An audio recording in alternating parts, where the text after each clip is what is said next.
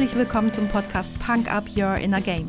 Mein Name ist Tanja Adam Häusler und hier erfährst du, wie mentale Fitness deine Borderline zwischen Job und Privatleben rockt. Oft wissenschaftlich fundiert, aber immer unterhaltsam. Versprochen.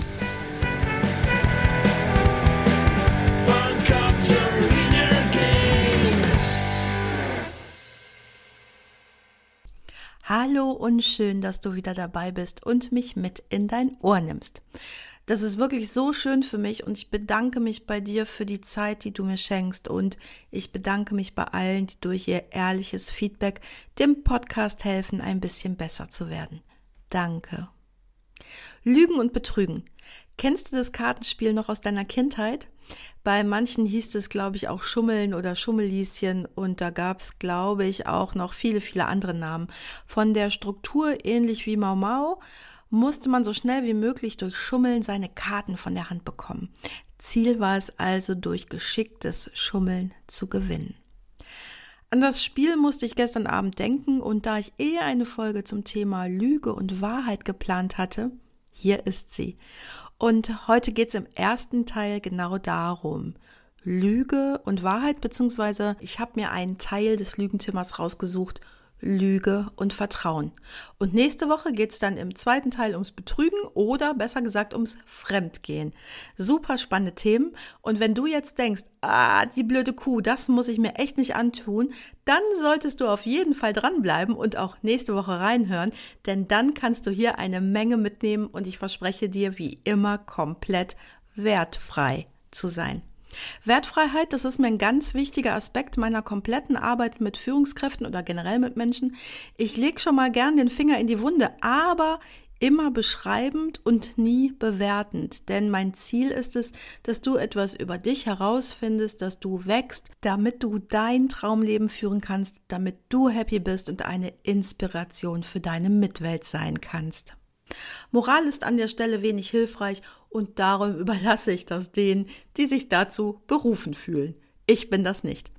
Kleiner Hinweis noch, worum es hier heute nicht geht, ist das pathologische, das zwanghafte Lügen. Das gehört in therapeutische Hände. Ich bitte dich also bei allem, was ich heute erzähle, das zu bedenken.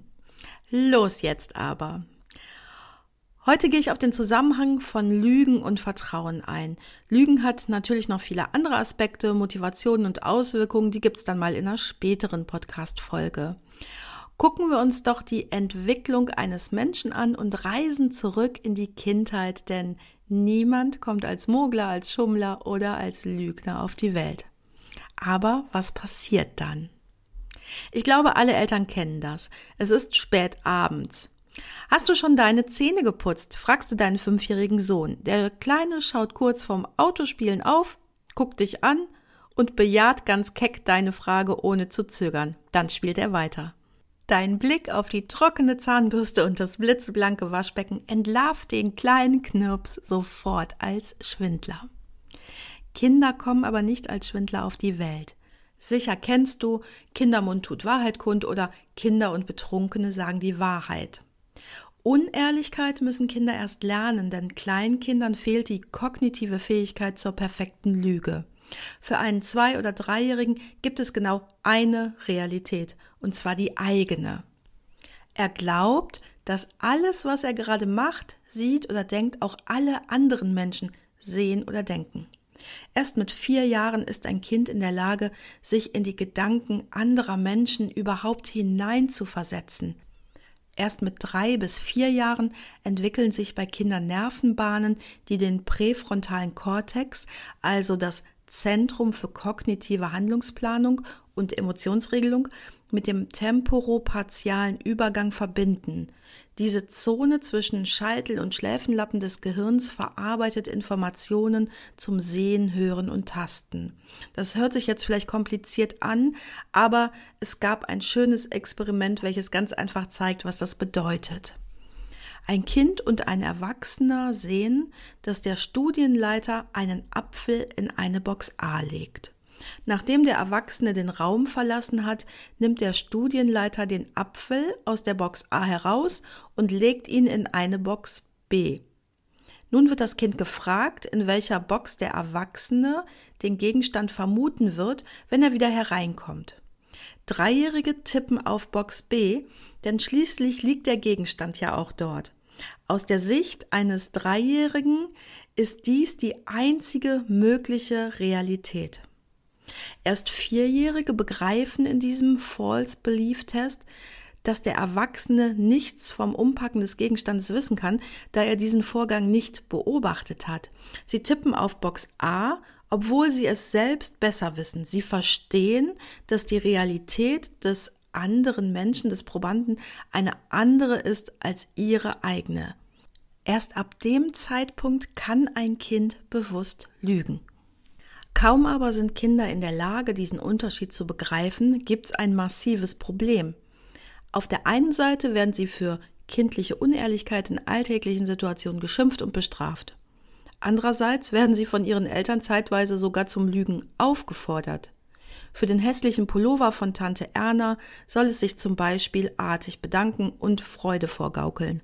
Noch schlimmer, sie beobachten Erwachsene überall und in allen möglichen Gelegenheiten, wie diese lügen.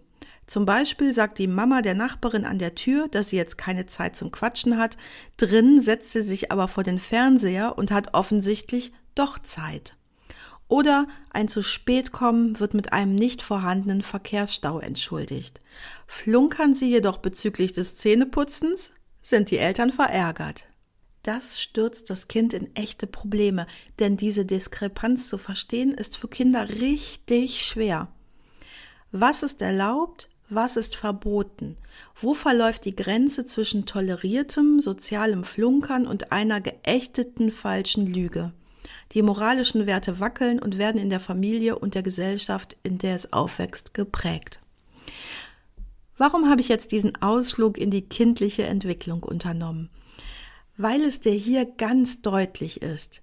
Dir ist sofort klar, dass es für das Kind total schwierig ist zu verstehen, warum eine Lüge gar nicht geht und wann sie auf einmal okay sein soll. Ist doch nicht schlimm, denkst du vielleicht. Aber das stimmt nur auf den ersten Blick, denn durch das Dilemma geschieht noch etwas anderes. Das Vertrauen geht flöten. Ja, ist doch klar.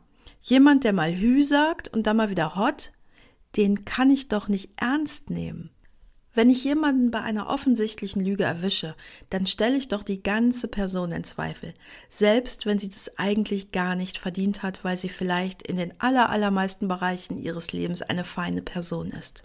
So, was aber passiert, wenn sich die Lüge nicht sofort offensichtlich zeigt? Das ist sowas richtig doofes, denn das Vertrauen ist gestört. Ich weiß aber nicht genau warum, es ist nur so ein kleines Gefühl. Vielleicht ist es nur eine Ahnung. Unsere Fähigkeit, unbewusste Signale wahrzunehmen, ist so krass fein ausgebildet, dass es nahezu unmöglich ist, jemanden anzulügen, ohne dass er es bemerkt. Und wenn, nur als ein kleines fishy Gefühl, was ganz leicht, aber schal bleibt, nachdem die Person wieder weg ist. So Menschen kennst du bestimmt auch. Du kannst gar nicht genau sagen, was an denen merkwürdig ist, aber irgendwie hast du ein komisches Gefühl. Und das liegt an der Dissonanz, was dein fantastischer Geist wahrnimmt und dem, was dir offensichtlich gezeigt oder erzählt wird. Das Vertrauen in die andere Person ist also gestört, aber noch schlimmer, das Vertrauen in dir selbst, in die eigene Wahrnehmung wird zerstört. Und das führt zu einem schlechten Selbstwertgefühl. Ist ja klar. Wenn dir immer wieder erzählt wird, ach, was du dir immer einbildest oder du immer mit deinem Bauchgefühl, dann vertraust du dir irgendwann selbst nicht mehr. Mir hat ein alleinerziehender Freund mal erzählt, dass er abends zum Elternabend müsse und ein Kindermädchen auf die sechs- und achtjährigen Kinder aufpassen solle. Soweit so gut, nichts Ungewöhnliches. Bis er dann weiter erzählte dass die Kinder es nicht kennen, dass er abends aus dem Haus sei und er das Kindermädchen eigentlich nur brauche, falls mal eins der Kinder aufwache und nach ihm rufen würde. Dann solle sie sagen, er sei mal eben auf der Toilette oder am Auto, dann würden die Kinder schon wieder einschlafen.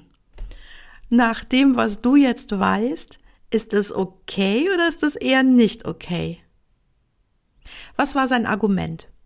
Wenn er den Kindern sagen würde, dass er aus dem Haus geht, dann gäbe es Geheule und Stress, weil sie es nicht gewohnt sind, abends ohne ihn zu sein. Und ich verstehe das total. Er ist beruflich sehr eingespannt, alleinerziehend und ein totaler Hochdreher. Er wollte sich einfach ein bisschen Zusatzstress ersparen. Aber das ist ein wirklich kleiner Benefit für einen hohen Preis. Überspitzt sage ich es jetzt mal so. Du zerstörst damit die Wahrnehmung deiner Kinder für ein bisschen Ruhe. Und ein Kind, was von Haus aus sehr stabil ist, das kann das vielleicht ab. Und nicht jedes Kind muss deswegen mit 16 in Therapie. Aber das ist ja kein einmaliges Verhalten des Vaters, sondern eher ein Muster. Und wenn sich das häuft, dann kann es halt richtig doof für die Kinder werden. Und außerdem Menschen, auch wenn sie noch so klein sind, etwas zuzutrauen und auch zuzumuten, bedeutet für diese Menschen immer auch Wachstum.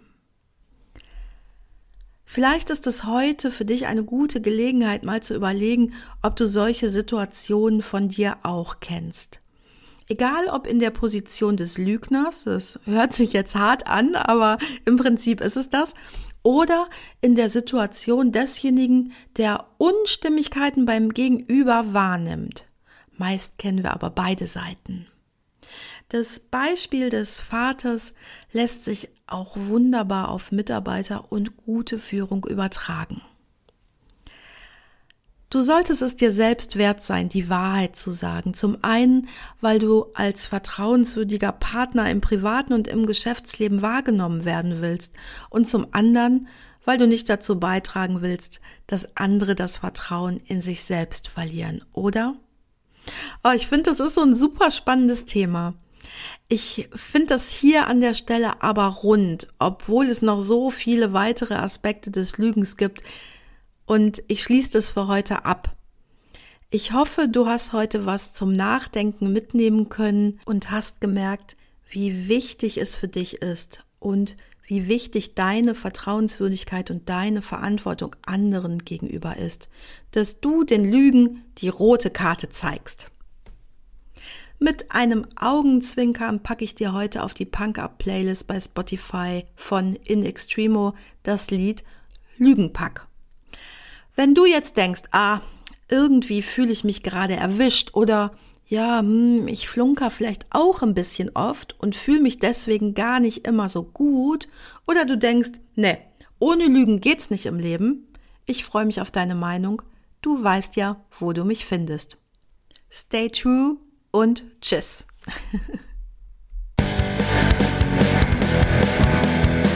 Das war's auch schon für heute. Danke, dass du mich mitgenommen hast in deinen Kopf, dein Herz und dein Ohr. Du hast Lust bekommen auf ein Coaching mit mir hier an der wunderschönen Costa Blanca? Dann besuch mich doch auf meiner Website punkup.de. Die Website verlinke ich dir natürlich in den Show Notes, genau wie alle weiterführenden Infos zum Podcast. So, ich wünsche dir viel Sonne und denk immer daran, Punk up your inner game. Deine Tanja.